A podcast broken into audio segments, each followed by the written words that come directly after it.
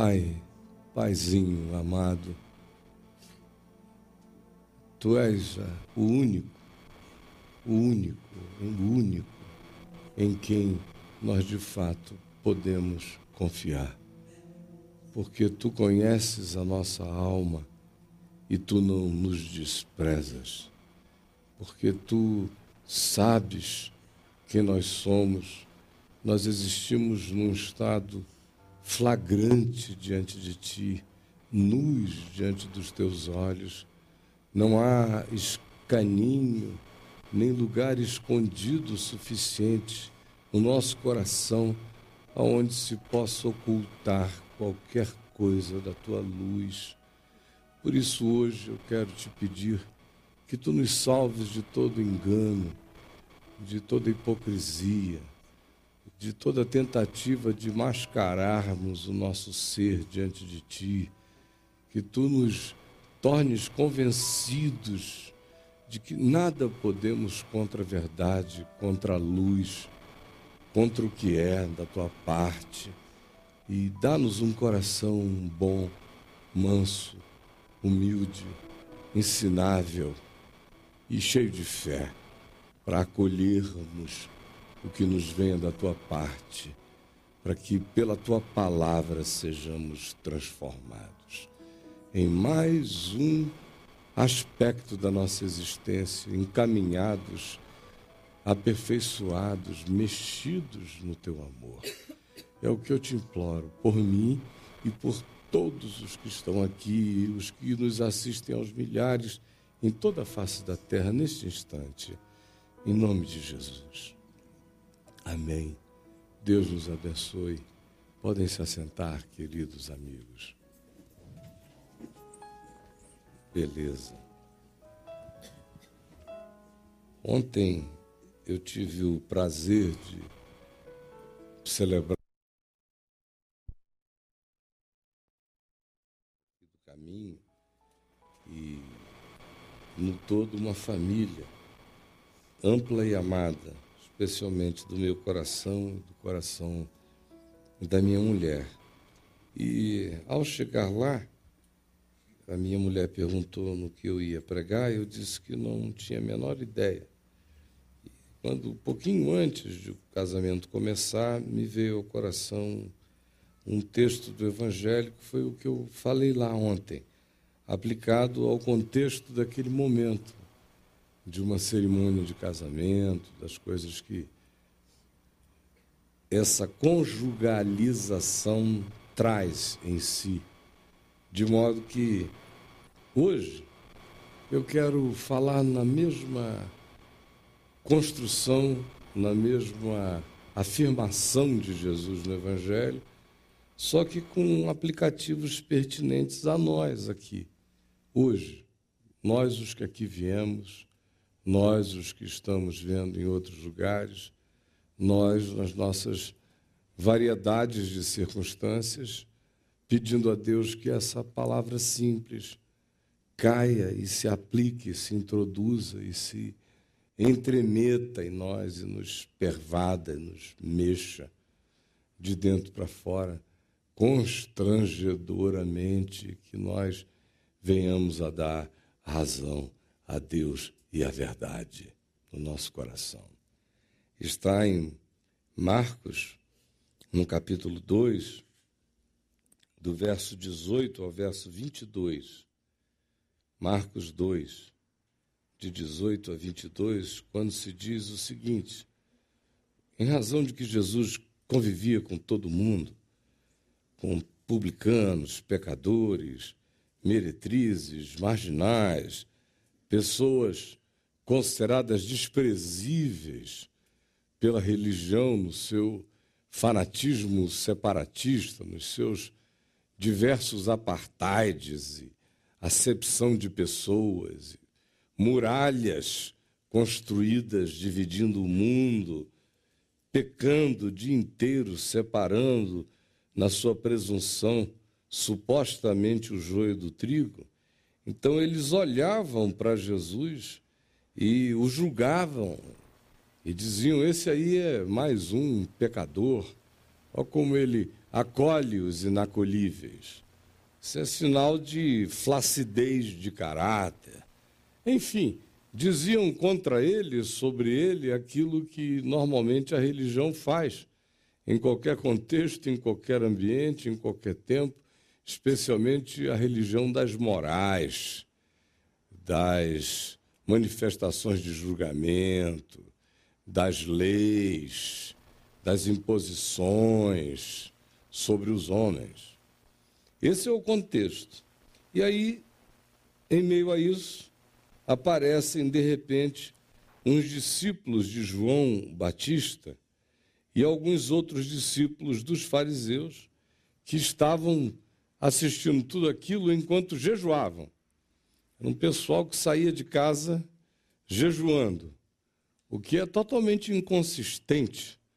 Você parar de comer e de beber supostamente para um momento de concentração devocional, espiritual, mental, diante de Deus, para olhar para dentro do seu próprio coração e ao invés de buscar um lugar tranquilo, quieto, ermo, silencioso, acolhedor, para você se vestir de silêncio, se ao contrário disso, você vai para todas as labutas, e como é este caso aqui, eles vão para o meio de uma situação pública onde tem alguém ensinando, uma multidão ouvindo, numa espontaneidade, numa troca enorme de opiniões, de interpelações ou de intervenções de Jesus na necessidade humana, e eles estão ali, obviamente, o propósito do jejum, espiritualmente falando, já está aniquilado porque eles estão fazendo isso em meio a todas as ocupações. E o jejum é, sobretudo, um, uma disciplina de celebração, de silêncio, de autoverificação, de autoaveriguação, de concentração e dedicação de nós e de limpeza orgânica, de desintoxicação orgânica. Vocês não imaginam como um jejum feito com consciência, gera uma desintoxicação orgânica, mental e, em muitos aspectos, psíquica, quando você vai aprendendo a celebrar aquela disciplina com consciência. E poucas pessoas fazem isso com consciência, a maioria passa fome, apenas fazendo observâncias religiosas, ritualísticas, mecanicistas e tolas sem nenhum propósito. Era o que estava acontecendo com eles, privando-se de comer, passando fome em público, porque o benefício espiritual do jejum não seria por eles jamais auferido. Então, eles se aproximam de Jesus com a questão deles. O fato de eles estarem jejuando transformou aquilo num tema para os outros. E eles chegaram e impuseram esse tema da seguinte maneira: vieram e lhe perguntaram: por que motivo jejuam os discípulos de João e os discípulos dos fariseus, mas os teus discípulos não jejuam? Respondeu-lhes então Jesus: Escutem, podem, porventura, jejuar os convidados para a festa de casamento, enquanto o noivo, a noiva, estão presentes. Imagina só que impropriedade. A gente vem para uma festa de casamento, rolando tudo que é vinho, cerveja, uísque, música tocando, banda animada da melhor qualidade, noivo, noiva felizes, um monte de gente com seu coração renovado daquela alegria no festejo de conjugalidade, quando duas pessoas felizes uma com a outra se unem publicamente. Esse é um evento contagiante. Eu tenho tido o privilégio no curso da minha vida de participar de celebrações lindas e oficiá-las Especialmente como a de ontem, quando você vê um noivo e uma noiva tão à vontade um com o outro e com tudo acontecendo. Aí, apesar disso, chega você lá. Aí passa o cara da champanhe, por favor, obrigado, ainda faz questão de dizer, não, obrigado, não posso, estou jejuando. Aí ela vem um cara com os canapés, vem trazendo para você, e você diz, não, não, obrigado, não, obrigado. Deus te abençoe, eu estou jejuando. Cada coisa, não, não, infelizmente eu não posso. Sejam felizes. Comam bem, fartem-se, mas eu não posso. Eu estou jejuando. É um negócio absolutamente patético. Foi essa a pergunta de Jesus. Jesus disse: oh, Vocês não estão me enxergando aqui? Sabe por que esse bando de prostituta está feliz? Porque elas olharam para aquele que perdoa e o conheceram e o reconheceram. Sabem por que, que esses publicanos desprezados, desprezíveis, os corruptos, inconversíveis, estão olhando e se regozijando? É porque eles descobriram que existe mudança para eles. É uma festa. Eu sou o noivo das esperanças humanas. Eu sou o esposo de todos os sentidos buscados. Vocês não perceberam ainda a festividade do Espírito de Deus, a manifestação de libertação, de acolhimento, de perdão, acontecendo todo dia, toda hora, em toda direção. E vocês vêm me perguntar por que, que os meus discípulos não estão jejuando. É patético como ir para um casamento e dizer: não, eu não posso, eu não posso. Olha, Enquanto eu estiver presente, eu lhes garanto, eles não vão jejuar, porque não há razão para jejuar. É inadequado jejuar comigo aqui. Como é inadequado ir para um casamento em jejum. Cada coisa tem sua hora. Aí ele diz: Mas haverá um dia em que o noivo será tirado. Naquele dia, os meus discípulos jejuarão. Será próprio. Não nessa festa como de fato eles viveram alguns momentos de angústia, mas o mais profundo de todos foi quando eles viram Jesus subitamente morrer. E a agonia que tomou conta deles. Nenhum deles jejuou formalmente, mas todos eles entraram naquele estado de fastio de alma, de angústia, de morte das celebrações, onde tudo que cabia era a perplexidade diante de Deus. Como estiveram em outras ocasiões na vida, acossados, oprimidos, com circunstâncias totalmente adversas, tendo que andar sem nenhum tipo de sentimento ou emoção favorecedora, com tudo contra eles, caminhando exclusivamente em nome de uma convicção, sem o apoio de nenhuma emoção, alegria ou motivação. Nesses dias eles jejuaram. Como acontece quando um filho nasce, a gente explode uma garrafa de champanhe abre uma garrafa de vinho, a gente brinda aquela alegria. Quando o pai da gente morre, ou a mãe, nem que seja Hitler seu pai. A natureza humana não permite abrir uma garrafa de vinho, pô, aleluia, o desgraçado foi. Só se você for pior do que ele.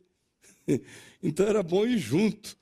Agora, do contrário, a gente conhece os sentidos de adequação e inadequação na vida, para muitos aspectos. Quem se toca, né? Quem se toca. Porque um dos maiores problemas da humanidade, seja profissionalmente falando, relacionalmente em qualquer aspecto, tanto conjugal, como num processo de namoro, como fraternalmente, a maioria das pessoas não se enxergam. E são capazes de fazer essas propostas inadequadas. Todo mundo está alegre, mas eles derramam a miséria deles em cima da mesa, vomitam. Não tem o menor respeito pelo estado dos demais. São pessoas que só enxergam as suas dinâmicas e as suas confusões. Totalmente inadequadas. Jesus, uma vez tendo dito isto, prossegue e diz o seguinte: Ninguém costura remendo de pano novo em veste velha, porque o remendo novo tira parte da veste velha e fica maior a rotura. Ninguém põe vinho novo em odres, naqueles recipientes de couro de cabra, lá do Oriente Médio primitivo, onde eles guardavam o vinho, estocavam para levá-lo, removê-lo, carregá-lo nas viagens, para servi-lo em eventos públicos. Ninguém põe vinho novo em odres velhos. Do contrário, o vinho novo romperá os odres velhos. E aí tanto se perde o vinho como o odre, mas se põe vinho novo em odres novos. Aí você diz: bom, e eu vim aqui e o que isso tem a ver comigo, né? Que provavelmente seja a sua pergunta. Eu, se fosse você, já estaria olhando profundamente para inadequação da minha vida. Inadequação é o que Jesus está falando aqui, é sobre falta de sentido de adequação, de propósito, de avaliação de qual é o significado que se demanda da minha existência naquele dado momento da existência, da vida. E isto parece tolice, mas se fosse verdade na vida da gente, 90% do que a gente chama de meus problemas ou nossos problemas nem existiriam, porque eles são frutos da estupidez é de quem vai para o casamento jejuando. Se você começar a olhar para a sua vida e olhar para essa metáfora, do que que você tenta meter na vida, ou onde você tenta se meter, ou o que é que você consente que entre na sua vida. Inadequadamente, talvez você se assuste grandemente. Isso cabe em todos os aspectos e dimensões da nossa existência aqui hoje, todos nós. Olhe e imagine a sua vida como um pano velho, puído, furado.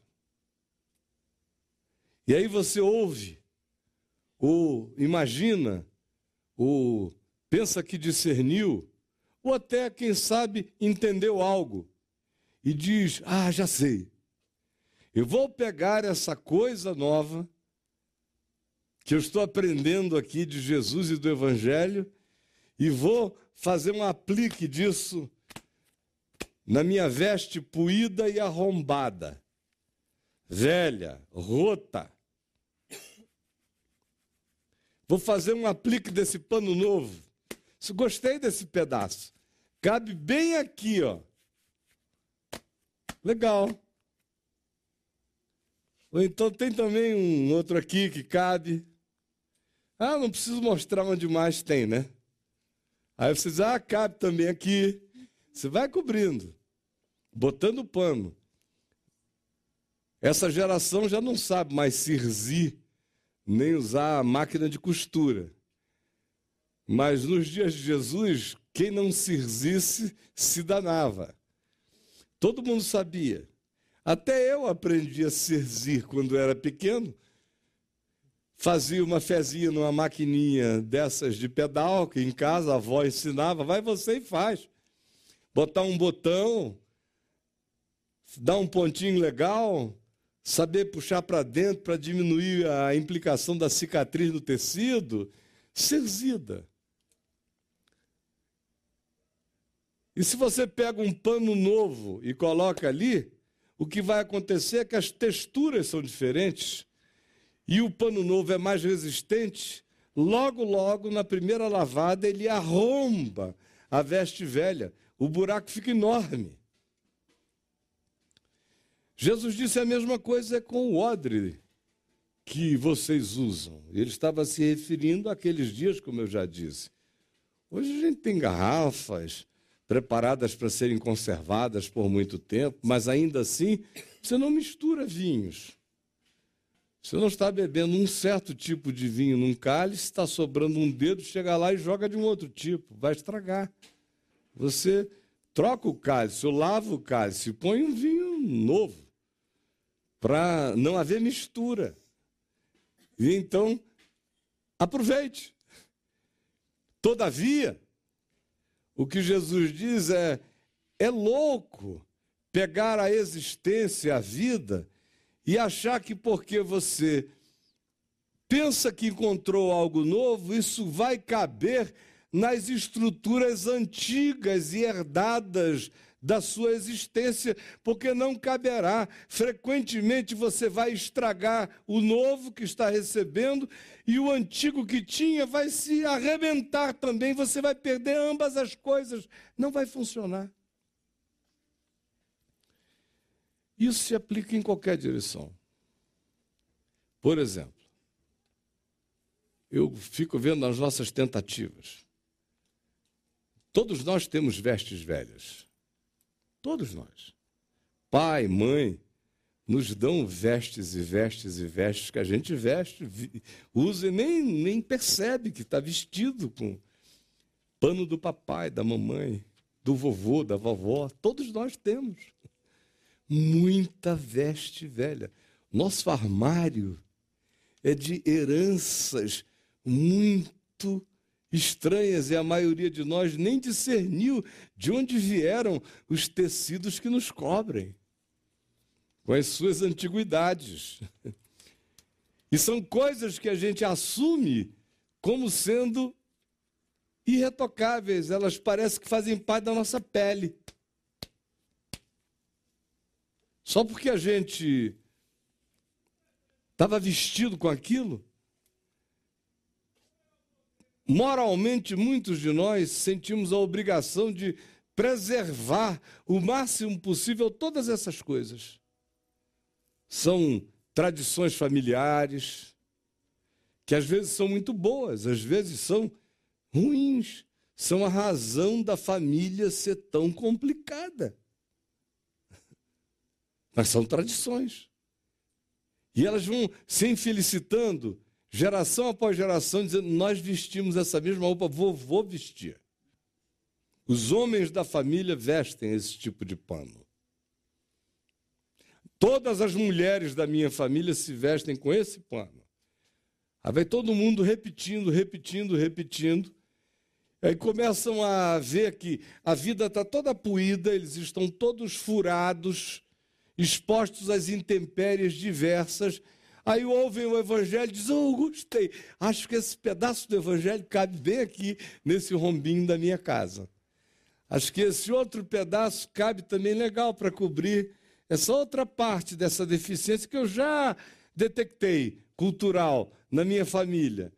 Esse outro, essa outra dimensão do evangelho pode melhorar bastante aquelas áreas nas quais o pessoal lá de casa nunca dá certo.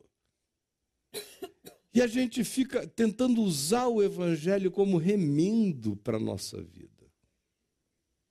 A maioria de nós só pensa no evangelho como remendo. Remendo. A gente não consegue nem conceber, de fato, o significado de se como diz Paulo, de se desvestir do velho homem. Já viram essa expressão em Paulo? Repetida nas cartas dele, mas você acha ela com uma frequência imensa em Colossenses, Efésios. Desvestir, revestir, desvestir, revestir. Em momento algum ele fala de remendar. Ele manda tirar tudo e se vestir com o novo. Mas a gente não. A gente quer remendos. A gente não quer vestes novas. Nós não temos essa coragem.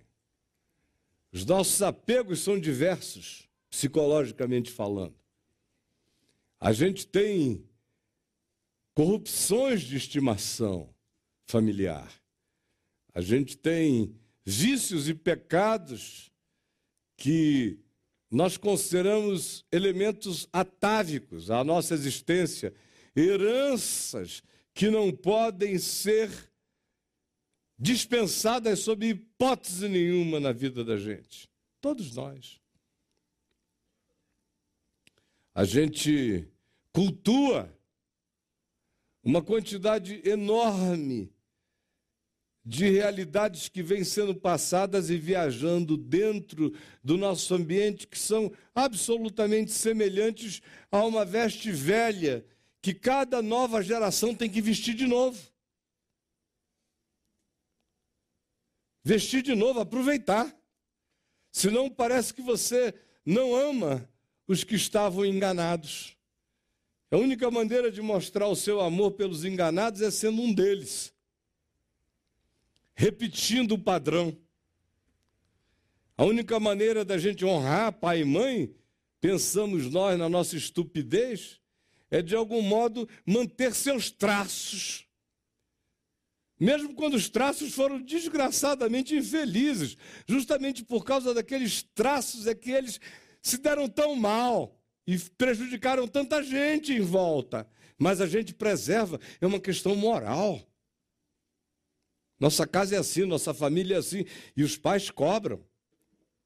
Cobram dos filhos. A manutenção das vestes velhas, dos uniformes puídos. E a gente vai levando. Continua a vestir. E fica aqui e ali ouvindo alguma coisa da palavra, se encanta e diz: Eu acho que era isso que faltava. Esta parte do Evangelho vai salvar a minha vida. E você vai ficando pior. Como Jesus disse, os arrombamentos, o puído. Cada vez que você faz isso, a frustração aumenta, o cansaço em relação à transformação aumenta, um cinismo, uma descrença em relação ao poder real do Evangelho de mudar a vida se aprofunda no coração. Aí a gente começa a entrar naquele estado de atribuir descrédito ao Evangelho, contra o ensino do Evangelho. Porque o ensino do Evangelho diz: desvista-se dessas roupas, vestes e vista o Evangelho como roupa nova na sua existência, de cima a baixo. E a gente não faz isso, quer fazer apliques e remendos diversos. A gente vira um patchwork cheio de remendagens, pedaços de coisas do Evangelho, outras da casa da gente, outras dos vícios da gente, outros dos nossos cultos familiares, outros da nossa irreflexão sobre o sentido da vida, mas que a gente adotou como sendo algo acerca do que se diz, a maioria se comporta assim, eu também me comportarei, ou assim viverei, ou assim crerei, ou assim farei, e veste vestes velhíssimas que não cobriram os nossos pais, nem os pais deles, e nem cobrirão a nós. E quanto mais a gente tenta fazer conciliação do evangelho com isso, mais esburacados nós ficamos, a gente piora. Antes fosse melhor você ter ficado na sua cerzidinha, entendeu? Ficasse na sua cerzidinha. Não, não, não esse pano do evangelho eu não quero, não. Esse ensino de Jesus, deixa para lá. Deixa eu tentar cerzir um pouquinho aqui dá um jeito, eu sou brasileiro, com muito amor, com muito orgulho e muito jeitinho, maracutaia, a gente vai, dando jeitinho, antes fosse. Vocês vejam a calamidade em volta. O que aconteceu com a chamada igreja no Ocidente. É esse experimento de tentar fazer o evangelho ser aplicado a essas vestes. vestes de Constantino, vestes dos papas, vestes do cristianismo, vestes da reforma protestante, vestes do pentecostalismo, vestes dos avivalistas do século 17, 18, 19, vestes da igreja do século 20. Aí agora vestes novas, eles tentam enfiar coisas e fazer alguns pequenos apliques do evangelho em cima disso e a gente só vê o, o rombo aumentando. A desgraça crescendo para todo lado. Se você pensa no conceito original de Jesus, que era o casamento, meu Deus, a desgraça é enorme. Porque o cara vem e traz o pai dele vestido com as vestes psicológicas, morais e de caráter e emocionais do pai, ou da mãe, ou de ambos. Cada um e se encontram e se casam. Cada um com os seus rombos. Aí dizem: não, mas o Evangelho vai nos preencher. Aí querem que o Evangelho, nos apliques que a gente faz, torne a nossa existência algo com uma espécie de coerência totalizante, de harmonia, de preenchimento, de continuidade que não seja adaptada, que seja um todo, mas não é. Ao contrário, o que vai acontecendo é que eu vejo pessoas se tornando cada vez mais pioradas, mais griladas, mais arrombadas, literalmente falando. Nada é pior do que o evangelho aplicado ao nosso paganismo inconverso. Nada. Nada faz mais mal para nós do que um pedaço de evangelho numa vida que quer continuar vestida com a andrajosidade de heranças viciadas que a gente nunca deseja olhar, encarar e transformá-las em nós mesmos.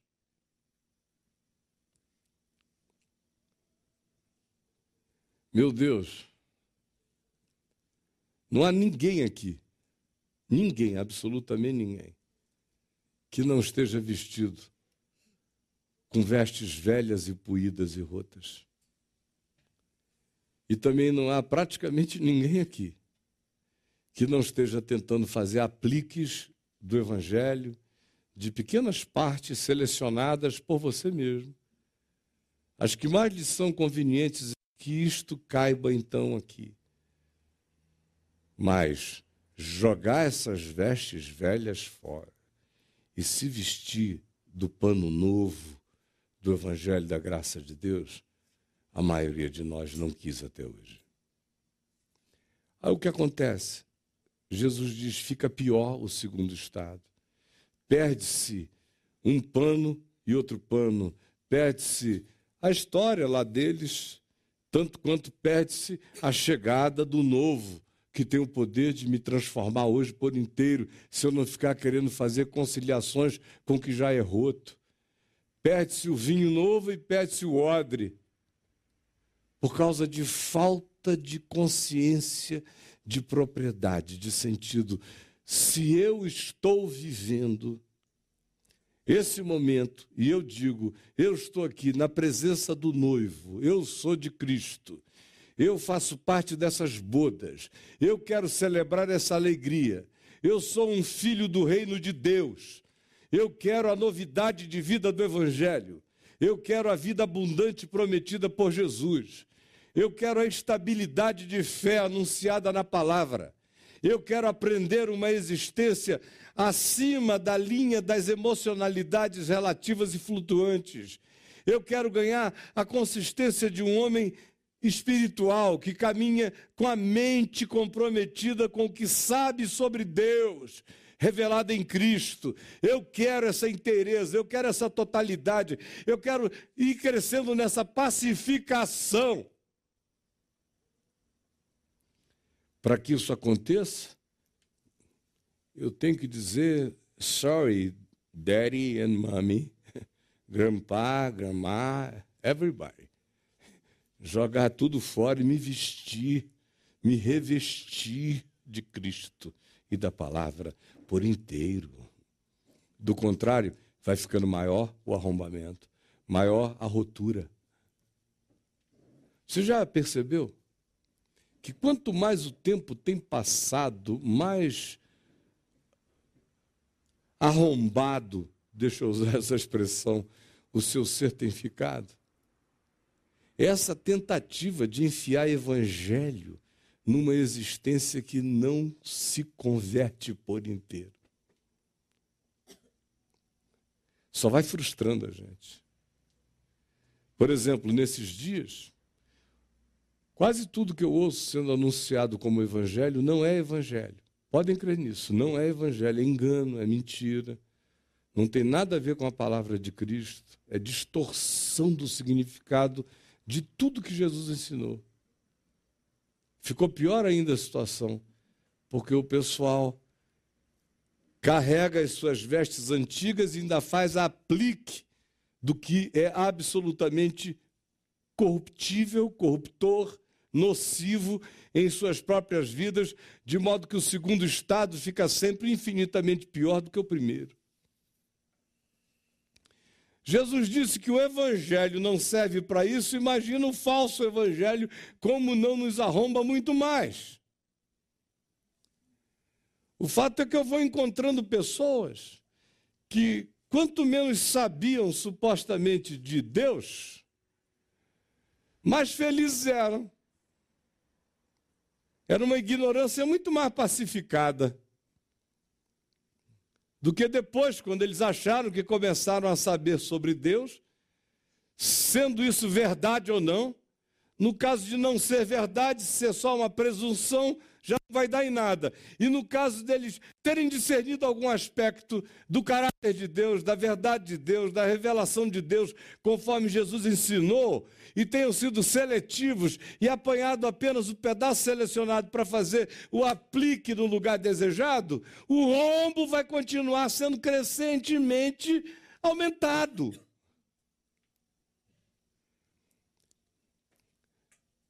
Pedaços de Jesus na minha vida me destroem. Antes eu não tivesse tido pedaço de nada do Evangelho em mim, do que querer escolher o patchwork do Evangelho para fazer os apliques que eu desejo na minha existência. Eu sei que está todo mundo enquadrado. Todos nós. Alguns muito mais. Alguns menos.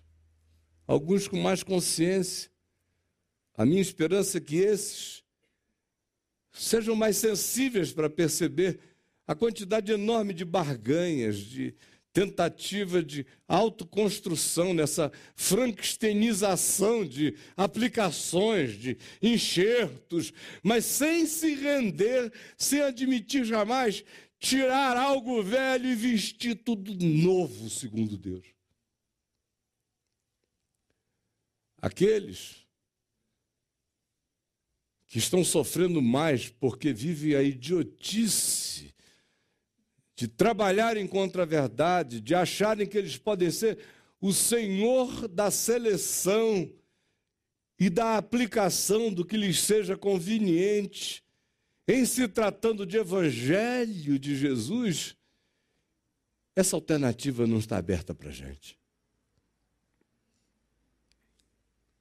Ou eu jogo esse pano todo velho fora e me visto da verdade simples do Evangelho, ou eu serei infeliz a vida inteira e perguntando: ó oh Deus, por que que eu busco por que, que eu vou? Por que eu ouço?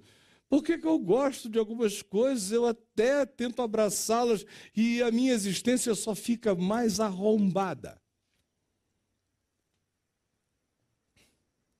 A resposta de Jesus é simples. Porque ninguém, só um idiota,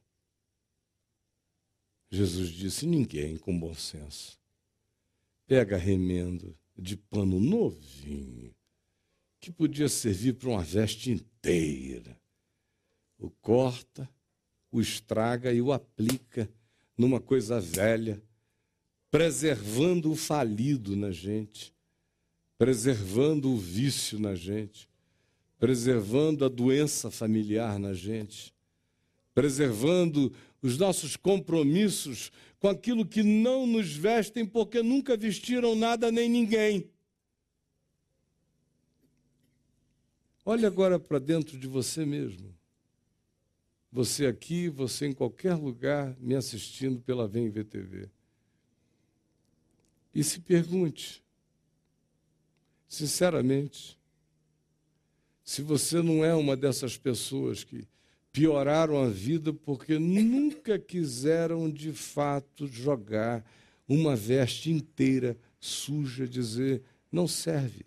Meu pai, minha mãe, meu avô, minha avó, toda essa tradição lá de casa, homem não chora, ninguém leva desaforo para casa, escreveu, não leu, palco meu, olho por olho, dente por dente, direito de vingança, o orgulho de não perdoar, tudo isso aí que caracterizou a nossa vida.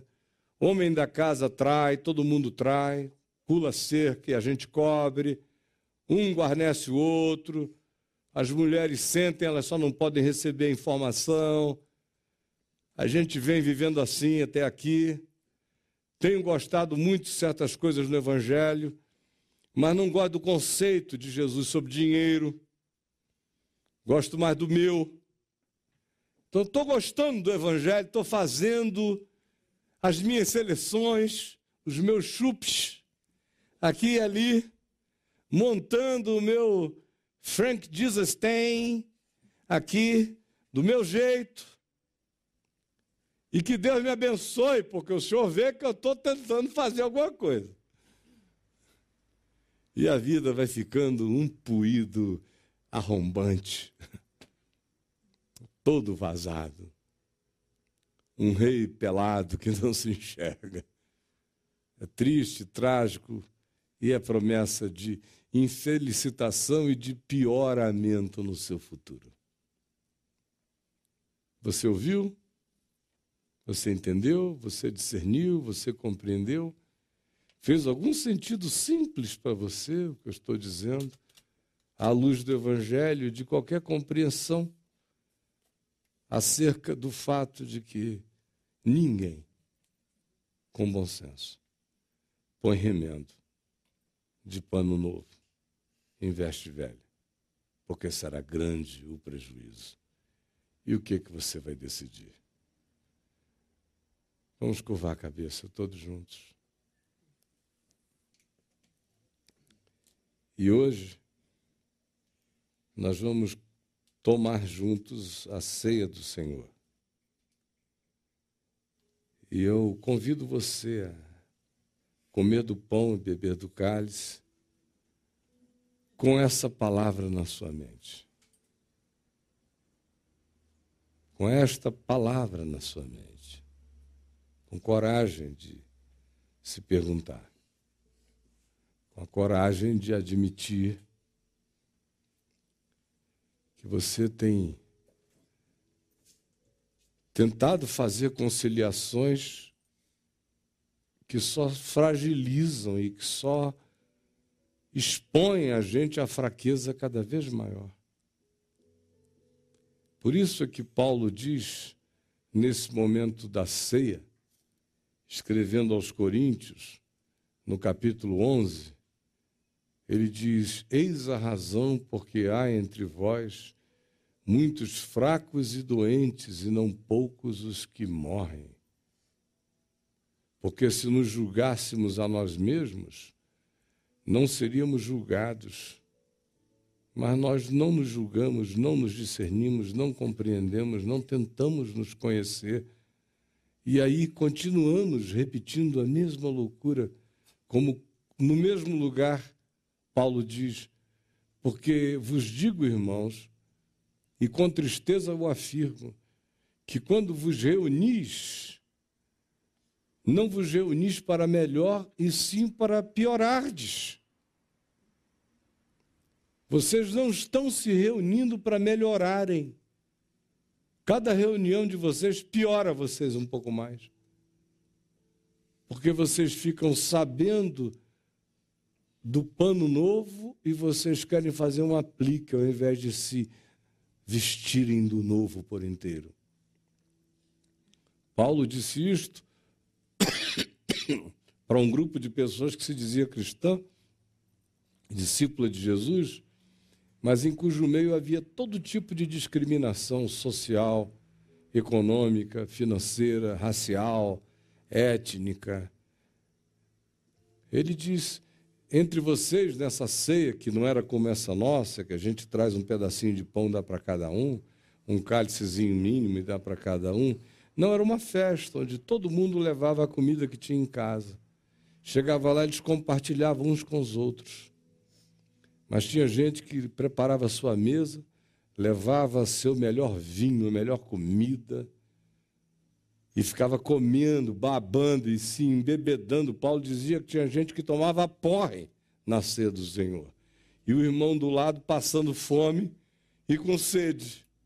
Isso é que eles estavam chamando de nos reunirmos para glorificar a Deus. Paulo disse: não, cada vez que vocês fazem isso, vocês saem piores.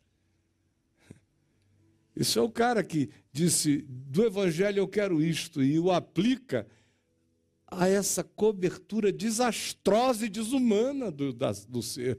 A conclusão é: não podia haver resultado mais piorador. Eis a razão porque há entre vós muitos fracos e doentes, não poucos os que padecem, perecem, somatizam enfermidades, se afligem de todos os tipos, vão piorando mais e mais. Eu vou pedir para distribuírem o pão e o cálice. Você pegue o pão e guarde, pegue o cálice e guarde, para que comamos todos juntos. Meu pedido, no entanto, é um só e é simples.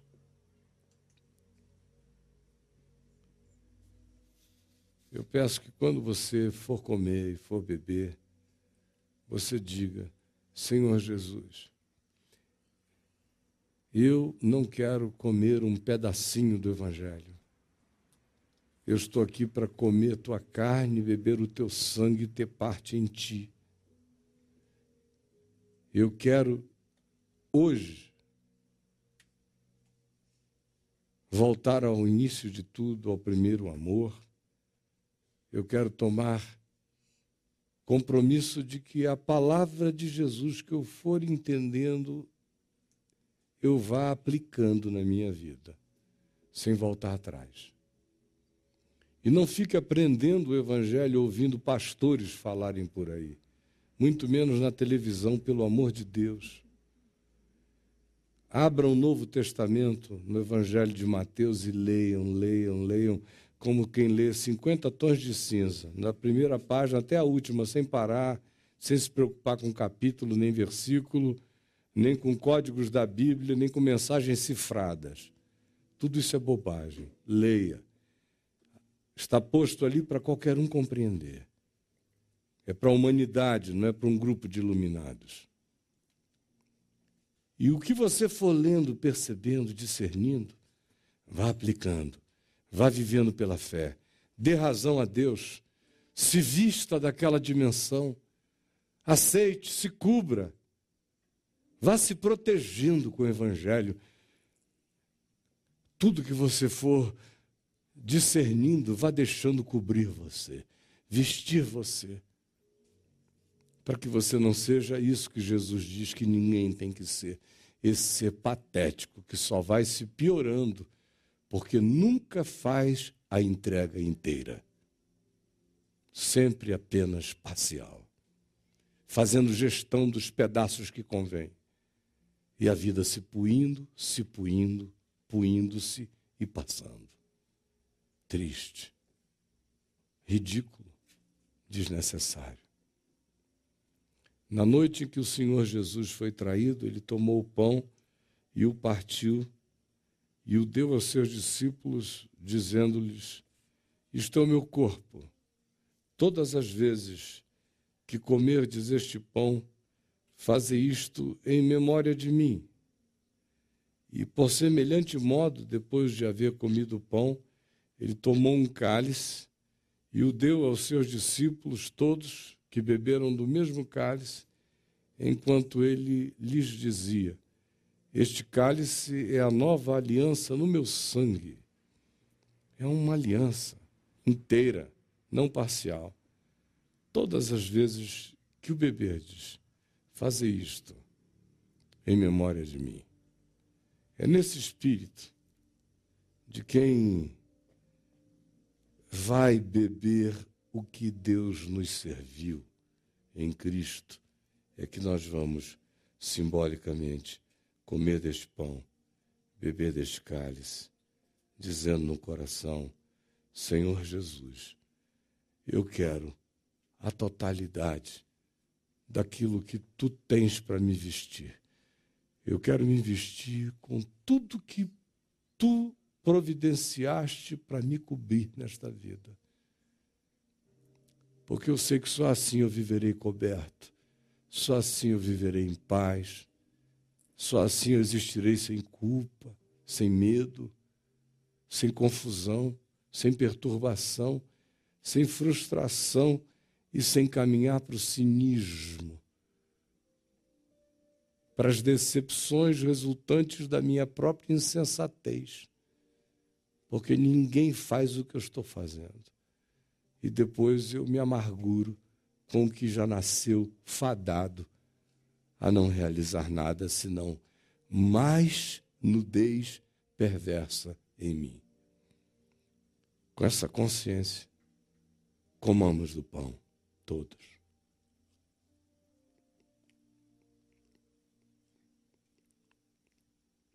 Aqui e você na sua casa, em qualquer lugar, coma do pão.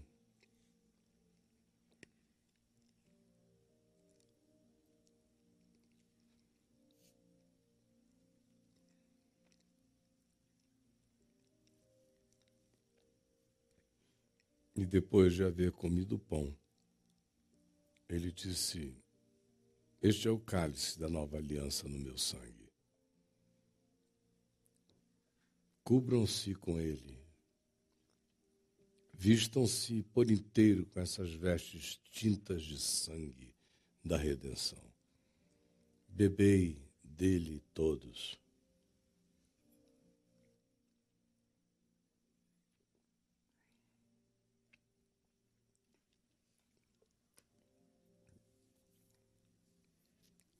Pai nosso que estás nos céus santificado seja o teu nome. Venha o teu reino. Seja feita a tua vontade, assim na terra como nos céus. O pão nosso de cada dia nos dá hoje. Perdoa as nossas dívidas, assim como nós perdoamos os nossos devedores. E não nos deixes cair em tentação, mas livra-nos do mal, pois teu é o reino o poder e a glória para sempre. Amém e amém.